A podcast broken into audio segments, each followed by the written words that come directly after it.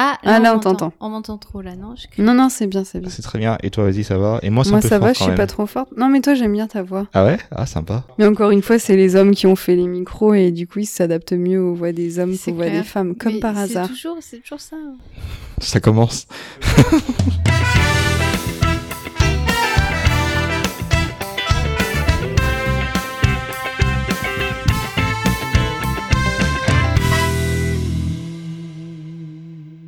Salut à tous, bienvenue dans Fix It or le podcast dans lequel on essaie de trouver des solutions concrètes aux problématiques de la société. En tout cas, on essaie, je m'appelle Ben et je suis votre hôte. Dans l'épisode d'aujourd'hui, passionné et ô combien passionnant, on s'intéresse à une des injustices que doivent supporter les femmes quotidiennement. Je vais parler de l'écart salarial. Partout dans le monde et depuis de nombreuses années, elle demande une sorte de justice sociale hein, afin que les salaires soient équivalents au moins lorsque les compétences le sont. Bref, un changement pour arrêter, disons-le, cette discrimination. Et comme pour régler cette problématique, on va faire les choses correctement, je vais pas le faire seul, moi, homme de base, sans être accompagné des principales intéressées. J'ai du coup avec moi deux femmes, deux amies incroyables, charmantes, cultivées, intéressantes et révoltées par cette problématique. Deux travaillent dans le secteur du droit, l'une juriste, l'autre avocate, et elles sont toutes les deux pleines d'idées. On partira de quelques chiffres, puis peu après on enchaînera sur les causes de cette inégalité. On parlera des congés parentaux, la répartition des charges du foyer, la notion de genre et des rôles associés à chacun. L'allaitement sera mentionné aussi, mais pour ça il faut une petite remise en contexte, alors je vous laisse découvrir. Bonne écoute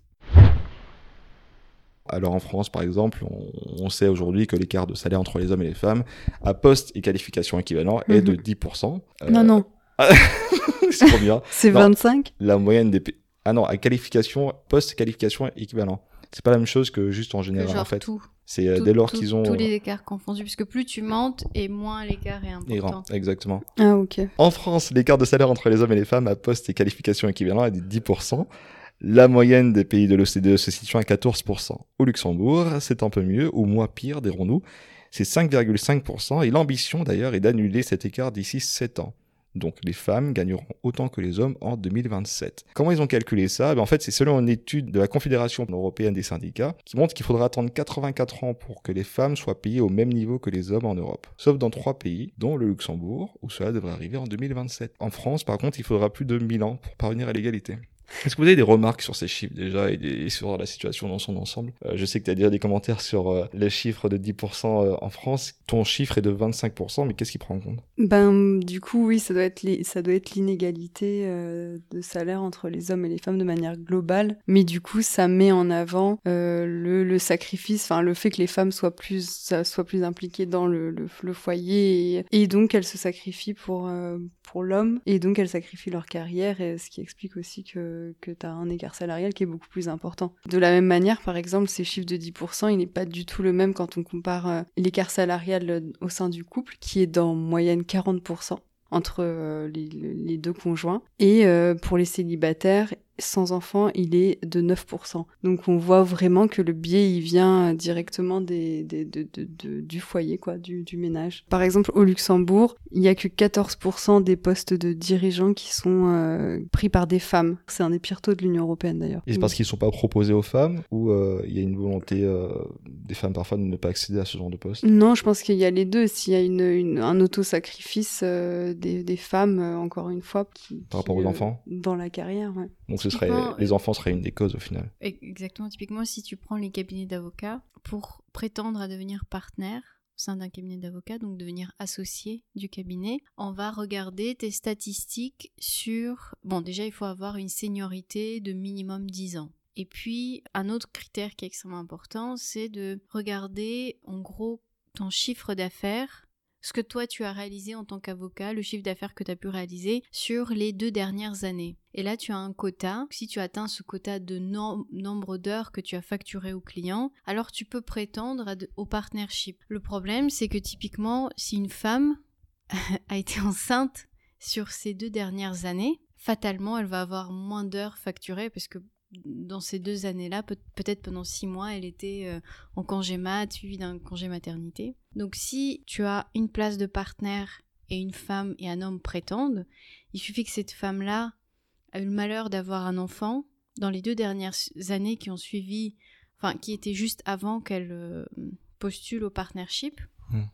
Eh ben, Du coup, c'est perdu d'avance. pour mettre une certaine équité, il faudrait faire proposer quoi, un coefficient qui prenne en compte pardon, les, les mois que, que la femme a passé enceinte ou quelque Bien chose sûr. comme ça. Ça, et après, par exemple, si tu. Dans l'année où tu as eu un enfant. Alors peut-être que c'est pas comme ça dans tous les cabinets, mais en tout cas dans tous les cabinets où moi je suis passée, c'était très rare que la, femme que la femme pouvait euh, prétendre à une augmentation cette année-là. Mhm. l'année Ouais, où pareil elle a- euh, dans les, où dans elle a les eu Big un enfant ou quoi que ce soit. Donc elle peut pas avoir une augmentation. Le bonus, bien sûr, est impacté Proratisé. également, proratisé. Bah, ce qui est intéressant, c'est que la statistique que j'ai trouvée à ce sujet, c'est même pas que ça reste statu quo, c'est qu'en fait, à chaque fois que la femme a un enfant, le salaire chute de 4% en fait. Mhm. C'est même pas qu'il reste le même. Moi, j'ai un exemple concret d'une collègue donc, qui a eu un enfant et qui a demandé, comme la loi lui permet, de transformer son congé parental, je crois, Mhm. en mi-temps. Et donc, c'est ce qu'elle a fait Au Donc, Luxembourg, le- hein. au Luxembourg. Et Mhm. l'employeur, de toute façon, il n'a pas le choix, il accorde. euh, En fait, tu as, la possibilité de prendre six mois en temps complet, deux fois deux mois en temps complet ou euh, un an en temps partiel. Mhm. Et le- le- l'employeur peut t'imposer le type, le type de, En de tout cas, congé dans, parental que tu dans prends. le cas de la personne dont je parle, il a accordé donc le mi-temps pendant un an, sachant que elle a quand même énormément travaillé pendant sa grossesse. Elle a continué à faire des calls, elle a continué à intervenir parce qu'elle est dans une dans une niche où on n'avait pas d'autres experts dans ce domaine-là. Donc elle elle a quand même fait euh, énormément d'efforts pour continuer à soutenir l'équipe pendant son congé mat, etc. Et donc elle n'a pas eu d'augmentation et de bonus. Et lorsqu'elle a demandé la raison pour laquelle elle ne pouvait pas prétendre euh, au bonus ou à l'augmentation, alors même que, ok, elle était en mi-temps, mais elle était tout, enfin, elle travaillait autant et en plus elle s'est quand même beaucoup engagée pendant son congé mat. La réponse du partenaire, c'était que le fait qu'elle ait choisi un mi-temps plutôt que de revenir à temps complet illustrait le fait qu'elle se, qu'elle était beaucoup moins moti- motivée pour travailler et qu'elle se désengageait en fait de, de son travail parce qu'elle a fait ce choix de, de faire, euh, enfin, d'être à mi-temps. Et c'est comme ça qu'il lui a expliqué le refus d'augmentation et de bonus. Alors que cet homme lui-même, comment dire son chef, dans, un, dans les cabinets, c'est son associé, on va dire, lui-même a six enfants. Bien sûr, c'est pas lui qui les a portés et qui, les a mis au monde et qui a du coup eu six congés. Tu vois, je trouve ça hyper violent, quoi, de te dire que parce que t'es une femme et que t'as choisi de faire un mi-temps parce que voilà, tu viens d'avoir un bébé et puis pour autant tu, tu montres que t'es toujours présent et que tu fais ton taf, on va quand même t'opposer ça comme signe. Enfin, ce choix-là pour lui reflétait le signe qu'elle était plus aussi engagée et que ça, du coup, ça justifiait plus qu'elle ait une augmentation et un bonus.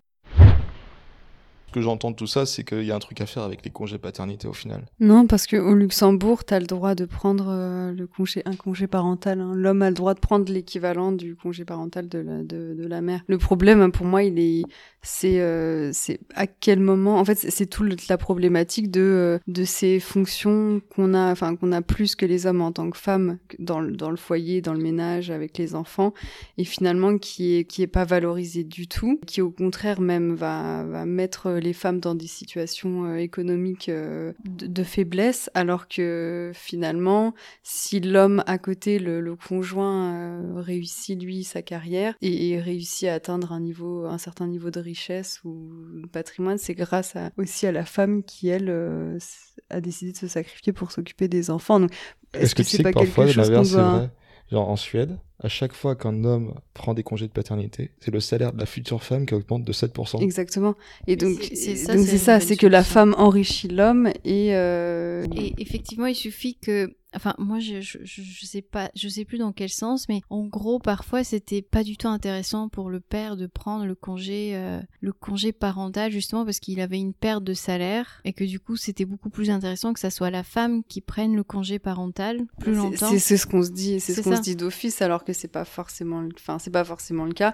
Et surtout, en effet, s'il y en a un qui se sacrifie, ça permet d'enrichir d'autant plus l'autre personne dans le couple. En France, il y a eu une, une discussion pour améliorer la situation du, congé parental pour le père et pour la mère. Et euh, une des propositions était de donner la possibilité à un des deux parents d'avoir un congé étendu. Le problème qui avait été soulevé, c'est que le fait de pouvoir choisir entre qui, quel parent euh, serait concerné par ce congé étendu, ben, ça induisait à ce que ce soit la femme qui le prenne pour des raisons d'incitation de compensation de revenus. Parce que statistiquement, bah, c'est l'homme qui, qui gagne plus et du coup serait plus favorable à ce que lui continue à travailler. D'où l'intérêt potentiellement du congé parental obligatoire pour les hommes. Ouais. Et tant qu'on n'aura pas, euh, parce que en- obliger les hommes à prendre le congé parental, alors ça, ça peut sembler un peu extrême et intrusif dans la vie privée, mais en même temps, ça te permet d'enlever le biais qu'ont les femmes, euh, par exemple au moment de l'embauche ou au moment des augmentations salariales, puisque de toute façon, avec euh, deux, deux employés équivalents qui euh, ont les mêmes compétences, on privilégiera moins l'homme en n'ayant pas cette réflexion de se dire bon bah voilà cette la femme euh, là qu'on a en face elle approche la trentaine donc euh, bon on va moins miser sur elle et euh, parce qu'il va y avoir des enfants et donc voilà. Et moi, j'ai un autre exemple comme ça que j'ai observé. J'avais deux collègues qui étaient en couple et ils ont eu des enfants. Systématiquement, chaque fois qu'il y avait un problème, un souci à l'école, on appelait la mère. Et donc, c'était la mère qui était obligée de quitter euh, donc poste, euh, embarquer son ordinateur pour re- retravailler derrière à la maison. Et c'était systématiquement elle qui devait aller récupérer. Du coup, enfin, euh, l'école l'appelait, donc forcément, elle devait partir. Enfin, ça se reflète forcément, surtout dans les cabinets d'avocats où c'est souvent mal vu, mal perçu quand tu pars un tôt. Et dans le cabinet d'avocat, tôt, c'est 19h, c'est ça reste tôt. Donc pour une femme qui doit aller euh, prendre son enfant à 18h par exemple, forcément c'est très très mal perçu. À moins qu'il y avait aussi son conjoint qui travaillait, qui était aussi avocat, mais c'est toujours elle qui était euh, qui a été appelée par l'école pour euh, dès qu'il y avait une fièvre, je sais pas quoi. Oui, parce qu'on estime que les, que les, les femmes euh, passent en moyenne deux tiers de leur temps pour le, le, le foyer et, euh, et les, les tâches ménagères et les enfants, contre un tiers pour les hommes. Donc, enfin, pour moi, voilà, encore une fois, tout, tout est lié à, à la répartition des, des charges, à la charge mentale, quoi. Est-ce que vous avez des exemples de femmes qui ont essayé jusqu'au bout de devenir associées et qui, euh, à la dernière, enfin, le dernier step n'est pas passé euh, à cause justement de. Mais c'est insidieux, on y met, enfin, dire, personne ne mettra jamais en avant directement le fait que c'est dû à ça, mais c'est euh, c'est intrinsèque en fait. Une femme sans enfant, elle arrivera beaucoup plus facilement partenaire qu'une femme avec des enfants, typiquement. Donc euh, si on prend euh, voilà deux femmes euh, qui ont fait leur carrière en même temps, on voit on voit exactement l'impact de l'enfant parce Alors, qu'on moi, peut, comparer. c'est incroyable. Moi, j'ai connu toute une palette d'exemples dans, dans les différents cabinets. J'étais dans un cabinet où, effectivement, sur cinq partenaires, donc cinq associés du cabinet, il y avait deux femmes. Mais leur choix de vie, c'est-à-dire euh, de mère, par exemple, était, eh, enfin, c'était très clair. Elles euh, sont revenues travailler, je pense, un mois après l'accouchement. Wow. Voilà, et je pense que ça explique pourquoi elles étaient partenaires. Et en revanche, elles avaient des maris qui, du coup, travaillaient beaucoup, beaucoup, beaucoup moins qu'elles, qui avaient des, des jobs euh, qui n'étaient pas du tout avocats, etc., qui travaillaient beaucoup moins et qui s'occupaient, en fait, de la, de la famille. Et en fait, c'était assez, assez drôle de les observer vis-à-vis d'autres femmes qui faisaient d'autres choix de carrière différents, et notamment, justement, une, ma collègue, elle, elle, s'est dit, bah non, je vais prendre un mi-temps parce que bah, c'est un tout petit bébé, j'ai besoin de m'occuper de lui, etc. Et elle, elle comprenait pas ça, tu vois. C'était assez drôle d'observer le fait que ces femmes-là qui étaient partenaires et qui avaient fait des choix extrêmement euh, drastiques, c'était leur choix, hein, mais justement pour concilier leur carrière, elles portaient un regard très, comment dire, avec beaucoup de jugement sur le fait que du coup cette femme qui vient d'avoir un enfant va plus faire passer son enfant avant son job. Ouais, parce que t'as beaucoup de femmes qui vont adopter, euh, bah, pour arriver euh, à, à leur but dans leur carrière, vont finalement adopter les, le comportement du, mâle mec, blanc bien euh, sûr. dominant. D'ailleurs, en parlant de ça, c'est énorme.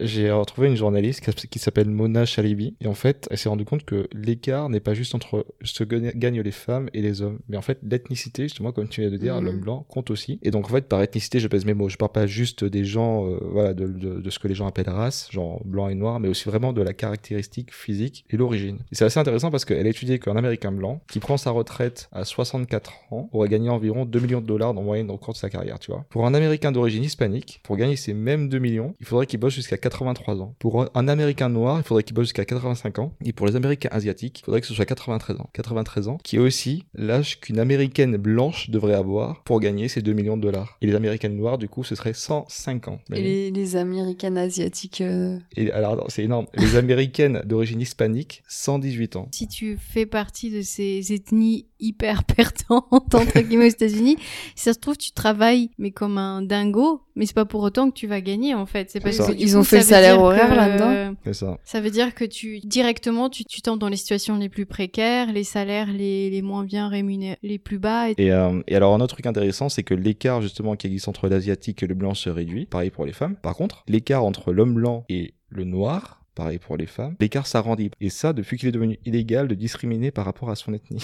ça, c'est ouf en fait. C'est dès lors qu'ils ont légiféré sur le fait qu'il fallait arrêter de discriminer par rapport au faciès que le gap a commencé à augmenter. Après, ça m'étonne pas, mais... Alors quoi, ça aurait créé une peur, ça aurait créé une je, je, peur. Moi, je sais pas du tout c'est quoi le lien, mais c'est juste euh, qu'elle a remarqué qu'au final, l'écart salarial qu'il y avait entre euh, l'asiatique et le blanc se réduit, alors que celui entre le blanc et le noir s'arrondit. Et en fait, c'est que depuis que c'est devenu illégal de, de, de, ne pas prendre quelqu'un par rapport à son faciès. Et moi bah, non plus, j'ai pas Oui, la bah si, si, si, c'est logique. Ça veut dire qu'ils ont créé, ils ont créé, enfin, c'est logique, c'est débile, mais c'est logique. dans- ouais. Ils ont créé une, une norme, ça a fait peur, et donc euh, les, les employeurs sont éloignés des, des personnes noires, quoi. Abusé, quoi. Bah, je- c'est ça, ça, ça a créé. euh, Et cet écart est pareil, il s'arrondit pour les femmes aussi. Ce qui est assez marrant dans le sens où tu dis, mais en quoi, enfin, tu fais des lois pour essayer de faire en sorte que les choses euh, s'arrangent, entre guillemets, et au final, ça, ça, ça rend les choses un peu pires. Ouais, mais pff, comme tu, quand tu fais des plafonnements de loyer ou des choses, enfin, il y a- toujours des biais qui vont avec, euh, avec ça. C'est ça, ou parce que tu traites qu'un seul côté du problème, Mm, tu vois. Exactement. Imposer de, par exemple, imposer de ne plus discriminer en fonction de la couleur, c'est juste de traiter un millième du problème qu'il y a derrière.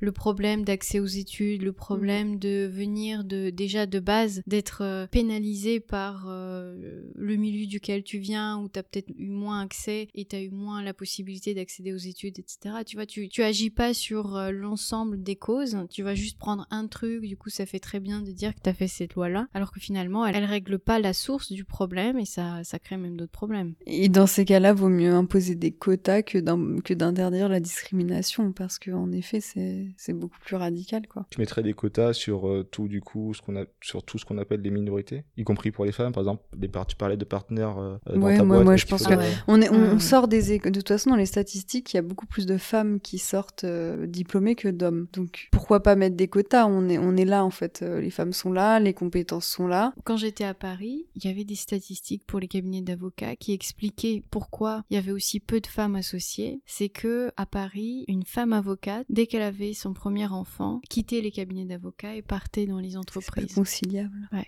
Alors que Et du coup, ça explique. Ça, ça, c'était un des moyens d'expliquer pourquoi il y avait aussi peu de femmes. euh, Alors qu'on devrait pas les laisser partir, c'est là où il y a un problème. À quel moment on rémunère pas ce, ce don, ce sacrifice de la femme pour la société à faire des, enfin, faire des enfants, quoi? Parce que, dire, c'est pas, c'est pas juste une question de, de euh, valoriser, survaloriser son conjoint parce que tu te sacrifies euh, au bénéfice de ton conjoint, de la garde de ton conjoint et de, et de son patrimoine futur. Mais c'est aussi, euh, voilà, un système des retraites que tu, que tu permets de, de, de, de sponsoriser et, et voilà. Et pour autant, toi, tu n'en as que des côtés négatifs, quoi, puisque tu t'es limité dans ta carrière, tu vas perdre en salaire. Non, mais bien sûr, c'est pas comme ça quand une femme elle décide d'avoir un enfant. C'est pas comme ça qu'elle voit les choses. Mais la société devrait voir les choses se comme passe, ça, c'est ce qui exactement. se passe à la fin, donc. Bien euh, sûr. Enfin voilà, si on prend non mais si on si on se met dans, dans cette logique parce que la logique finalement c'est que euh, c'est qu'il faut euh, pouvoir euh, monnayer tout et que enfin on va donner de la valeur qu'à des choses qui rapportent de l'argent. Mais si on se met même dans ce schéma-là, si on rentre dans le schéma capitaliste qui fait que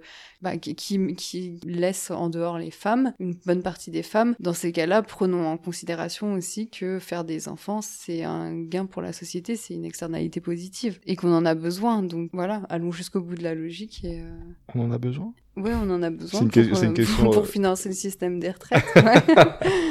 Je sais pas, bien sûr, c'est, enfin, c'est une proposition, c'est un fixe. Un Ah mais c'est un des fixes, mais c'est vrai que c'est vraiment un système hypocrite où tu pénalises la femme parce que tu vois dans le système des cabinets d'avocats avoir un enfant c'est hyper pénalisant quoi tu prends pas du tout ça en compte tu prends pas du tout euh, Mais est-ce que le système de quotas seul qui sera. non qui un sera- quota par exemple pour un cabinet euh, d'une certaine taille avec un certain un certain pourcentage de, de femmes qui ont une expérience et qui de toute façon correspondent à tous les critères objectifs que tu as pour pour euh, prétendre au partnership en fait il faut un- il faut dire bah non si t'es un cabinet de cette taille là t'as autant de femmes qui travaillent qui ont une telle expérience etc., tu es obligé d'avoir des, des, des, femmes associées. C'est pas possible. Mais c'est très difficile parce que finalement, c'est. Euh, non, mais c'est allié, euh, c'est allié plusieurs choses. C'est typiquement, il y a, y a, ça, il y a le, le, congé parental obligatoire pour les hommes. Euh, à partir du moment où la femme le prend, ben voilà, le rendre obligatoire pour les hommes avec certaines conditions et en fonction des. Peut-être des. Je, je, sais pas, en fonction de quoi, mais. Après, je sais pas ce qui, si ce qu'on énonce, c'est quelque chose qui, qui englobe. Je pense que ça englobe pas du tout tout le problème. Et je sais pas, je me demande si on n'est pas sur une certaine tu vois, sur certaines professions, certaines couches, et qu'il y a d'autres, il y a d'autres milieux où de toute façon, euh, le problème est tellement plus grave que tout ça, c'est pas des solutions, mais tu vois, quand on dit que les emplois les plus précaires, c'est les femmes qui les occupent avant tout, enfin celles qui sont dans la ouais, précarité, la féminisation des, des c'est ça, les, les mi-temps, les tous ces trucs. Après, voilà, c'est c'est toujours si on, ça c'est là ce qu'on ce qu'on dit, c'est vraiment, enfin euh, c'est vraiment par rapport à ce qu'on voit dans le, dans le domaine du travail, mais la cause elle est beaucoup plus profonde, c'est ce qu'on disait tout à l'heure, ça vient de, de la répartition foyer, des tâches ouais. ménagères, du foyer, et là on est beaucoup plus loin parce qu'on est euh, et dans l'éducation et dans euh, la, la, enfin le, la, le genre, la, voilà, est-ce qu'à un moment donné il faut pas, euh, je sais pas, effacer un peu le genre, la distinction homme-femme euh, par des choses mais administratives, pourquoi est-ce hein, qu'il faut, il faut l'effacer ou enfin pourquoi est-ce qu'on pourrait pas tout simplement parce bah, que bien sûr ça a... passe par l'éducation mais justement éduquer et qu'il n'y a pas de, de, rôle assigné à un genre oui mais vois. du coup comme les, les, que... les, les, genres enfin de toute façon le genre c'est enfin c'est une construction hein, c'est une construction sociale. Être fille être garçon c'est une construction sociale aussi. Aujourd'hui quand on dit euh, je suis une femme euh, sur ta carte d'identité t'as euh, femme enfin féminin c'est pas associé juste à un organe c'est associé à des milliards de choses et de et de stéréotypes qui enfin qui vont avec oui, ça. Justement, c'est pas parce que tu effaces les genres que tu non, je pense que c'est plus la bah, solution c'est plus dans enfin de déconstruire que parce que tu, tu as un certain genre enfin Mais je sais femme, pas. et que du coup tu as, as tout ça qui est rattaché à Je sais pas, tu, tu, te mets dans une maternelle parce que ça commence concrètement à la maternelle hein, le, la distinction entre euh, les, la place des hommes et des femmes le et, rose et, le bleu, et voilà, ouais, les, le rose le bleu mais de la cour de récré euh, les filles à la marelle et les garçons euh, au foot et au vélo à prendre la moitié les trois quarts de l'espace quoi. Et donc si tu arrives à la maternelle et que euh, tu montres aux enseignants, attention, tu montres aux enseignants et aux autres enfants, tu montres aux enseignants des cartes d'identité sans genre dessus. Bah, tu vois des fois tu peux pas trop faire la distinction si un petit une petite fille, une petite enfin tu vas te dire je sais pas, je sais pas, il y a pas de sexe, c'est pas indiqué sur la carte d'identité. Donc est-ce qu'il y a pas déjà tu enlèves pas un minimum hein, ça sera pas énorme hein, mais est-ce que déjà le corps enseignant va pas avoir un, un, une, différence de comportement par rapport aux, enfants, sans avec le doute toujours. Il a dit, mais je sais pas trop si c'est un garçon ou une fille. Donc tu vois, tu aurais un enseignant, un enseignement beaucoup plus linéaire. Et, euh, et, et voilà, est-ce que ça c'est pas déjà des choses euh, C'est très administratif et ça semble hyper, ça semble con, mais vraiment, je pense que voilà, d'effacer des genres comme ça administratifs, ça peut, ça peut avoir un impact. Euh... Je sais pas parce que je réfléchis fine... à l'impact identitaire que tu as du coup sur le sur l'enfant. Genre comment il s'identifie après, il a pas. Mais en fait, lui, il s'en fiche parce que l'enfant, sa carte d'identité, il l'utilise jamais. Non, mais c'est les adultes. Mais sur vois. la façon dont, enfin, par exemple, le pronom que tu vas utiliser pour lui ou elle. Ça veut dire que par exemple, les, mais tu les maîtresses, les maîtresses, euh, les maîtres, dès qu'elles, euh, quand elles ont une classe d'enfants, ils vont, ils vont, elles, ils ou elles, vont traiter les enfants différemment en fonction si c'est des filles ou des garçons. Bah, c'est ce qui se passe aujourd'hui. C'est exactement ce qui se passe. Ah, tu t'attends pas la même chose d'une petite fille et d'un petit Suède, garçon. Ils ont déjà des, en fait, en Suède, ils ont instauré des maternelles où les filles et les garçons sont séparés. En fait, on sépare les filles et oui, les mais garçons. parce qu'on apprend, par exemple, aux, les, aux, euh... garçons à faire la cuisine et on apprend aux petites filles à oui, faire non, mais des cours c'est-à-dire de qu'on a, quoi. là, ce que tu dis, on l'applique, mais tout simplement. Non, là, ce serait différent. Ce serait, ce serait de, en... pas donner l'information aux enseignants qui, qui sont biaisés et qui, qui oui, donnent un enseignement biaisé. En Suède, ils, ils, enfin, ce que j'ai vu, c'est qu'ils expliquaient que même les petites filles adoptées de manière, je sais pas d'où elles. Bah, parce que tu as la socialisation mère, primaire de, du cercle familial en plus et de bah, l'école, mais l'école est même hyper des toutes importante. petites filles, elles les ont observées et à la Mhm. mm -hmm. cantine, elles vont déjà adopter des comportements pour favoriser, euh, tu vois, genre euh, typiquement Manger donner moins. le dernier bout. Euh, au garçon et ça. Et du coup. Mais ça se passe à l'allaitement. il, euh, À l'allaitement, on a tendance, euh, de la manière dont on te l'inculque à l'hôpital et à la maternité et tout ça, euh, t'as déjà tendance à, à restreindre beaucoup plus la fille. Mais ça, c'est badinter. Hein. La fille, euh, Ça, oui, je la suis d'accord, petite fille, tu, la restreins plus dans l'allaitement. Tu vas lui mettre beaucoup plus d'horaires, alors que le garçon, le petit garçon qui pleure, tu vas le nourrir un peu instantanément toutes les deux heures. Et, et- enfin, enfin, sans réfléchir même aux, aux horaires. Les filles, naturellement, vont favoriser, par exemple, pas demander bah, qui veut un dernier bout, tu vois. Et là, celui qui a faim, il prend. Vont naturellement le, euh, se sacrifier, je sais pas comment dire, Ah ouais et laisser le der- la dernière Ou ça en Suède à- Là d'où je viens, euh, ça arrive pas, ça. ah non, non, non, ça, je connais pas. J'en sais rien, tu vois, j'ai aucune. euh, Mais si, mais c'est un documentaire que j'ai regardé où on a posé la question, mais pourquoi vous faites ça? Elles ont expliqué que d'après eux, euh, ces, ces comportements-là de favoriser l'homme, de lui laisser plus de place, de lui laisser plus la parole, etc., etc., ça venait mais dès, dès le tout petit enfance. âge. Mais le, mais c'est pas euh, naturel, c'est parce que tu l'as, euh, c'est parce que voilà, c'est parce que dès le, dès Oui, le premier jour, on va avoir des comportements différents. ça, avec tout ça- Ce que je veux dire, c'est que au niveau de l'allaitement, il y a une différence de comportement. Enfin, on, on remarque une différence de comportement des, des femmes qui euh, qui allaitent. Et, euh, et, et là, là, l'enfant, il est complètement dépendant de toi. Donc euh, c'est c'est là où t'as un biais qui, tu vois, t'as déjà un biais qui se crée. Après, t'as moins d'impact sur euh, sur la vie alimentaire de ton gamin à partir de 4 ans. Le gamin, il fait ce qu'il, enfin, il fait plus ou moins ce qu'il veut. Ce Mais le biais est déjà là. Et, et du coup, là, à partir de, de, de ces âges-là, les, les, les biais comportementaux, ils vont, ils vont être euh, différents. Ils vont être, voilà, dans la cour de récré, ils vont être euh, Donc ça implique quoi pour, pour les futurs enfants et pour Qu'est-ce qui- qu'est-ce qu'il faut faire? Ouais, de toute façon, l'éducation, effectivement, il y, a- énormément de choses à faire. Mais tu vois, celle, ce que je me disais, c'est que intervenir, là, effacer le, le genre, etc. Moi, ça me parle pas parce que moi, si un jour j'ai des enfants, c'est pas pas ce que j'attends. J'attends pas à ce que euh, on me traite indifféremment ou on me traite comme un homme ou je sais pas quoi. J'ai juste envie que c'est pas parce que j'ai eu un enfant que ça que ma carrière soit pénalisée. Tu vois, l'approche est différente. C'est de dire, c'est pas parce que tu as un enfant et que t'es une femme que tu dois être pénalisée et pas l'approche de dire, eh ben pour résoudre le problème, on va plus voir si t'es une femme, si t'es un homme. Mais On va non, fermer non, les non, yeux non, c'est pas, c'est pas, va- c'est pas pour ça que je dis ça. On va Je- je dis ça instaurer une parce- espèce de neutralité qui a pas de sens. Mais non, mais je dis ça parce que c'est, il y a un problème, c'est que c'est toujours la femme qui se sacrifie dans sa carrière. Enfin, c'est toujours, c'est euh, les trois Oui, quarts mais du c'est temps la oui, femme mais qui c'est se pas obligé sacrifie. que ça, ça soit un, un sacrifice, tu vois, c'est on te le fait vivre comme un sacrifice Non. parce qu'on te dit tu peux pas avoir une carrière si tu veux t'occuper de tes gamins. Non, mais il y euh, a, il y a d'une ce certaine problème. Oui, non, mais je suis d'accord qu'il y a ce problème-là. Et c'est c'est ce dont on discutait. Les, les- mettre fin à ces problèmes-là, c'est euh, comment tu, comment valoriser la maternité. D'une part, est-ce qu'il faut, est-ce qu'il faudrait pas valoriser la maternité? Et d'autre part, est-ce qu'il faudrait pas imposer un congé parental aux hommes pour éviter ce biais-là?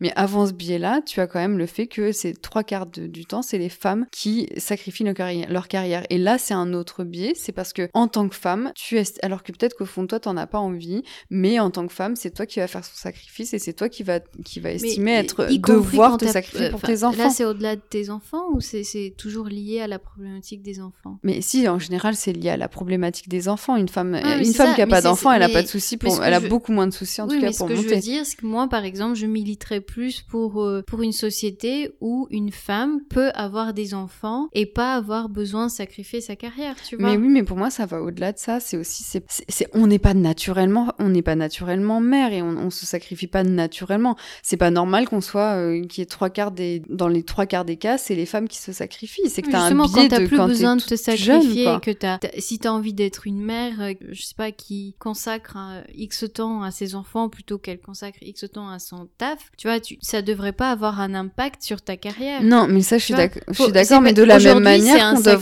sacrifice parce que le d'une part l'homme ne fait pas le, le même effort et d'autre part on, on te crée des conditions où ça devient effectivement un sacrifice. Alors que si on crée des conditions où déjà l'homme il prend sa part de la responsabilité, Mhm. euh, etc. Et en plus de ça où on t'oblige pas à choisir où tu peux tu peux vivre pleinement les deux, et ben t'es plus dans le dans le sacrifice. Merci à tous d'avoir écouté Fixit or Zip It. J'espère que vous avez apprécié l'échange avec mes deux amis, que je remercie une fois de plus de s'être prêté au jeu en proposant des fixes concrets pour contrer l'injustice qu'elles subissent. On a parlé du congé parental pour le père obligatoire, de l'éducation, de la valorisation du principe de maternité, de la répartition des charges du foyer, la redéfinition des rôles assignés à chacun des parents, bref, qu'on arrête de prédisposer les futures mères à s'occuper de tout et les futurs pères à ne s'intéresser qu'à certains moments forts de la vie de leur progéniture. N'hésitez pas à réagir à cette discussion et aux fixes qu'on propose. Vous avez la possibilité de le faire sur Instagram, fixitorzipit, ou de nous envoyer un message audio qu'on pourra ensuite diffuser en réagissant à chaud ou à froid au choix. Laissez-nous une note aussi et un commentaire sur la plateforme sur laquelle vous nous écoutez. Sachez maintenant qu'on est sur Apple Podcast, donc vous pouvez nous laisser une petite note et un commentaire pour qu'on puisse avoir un peu de visibilité. Merci encore et à très vite dans... Moi, homme de base. Et...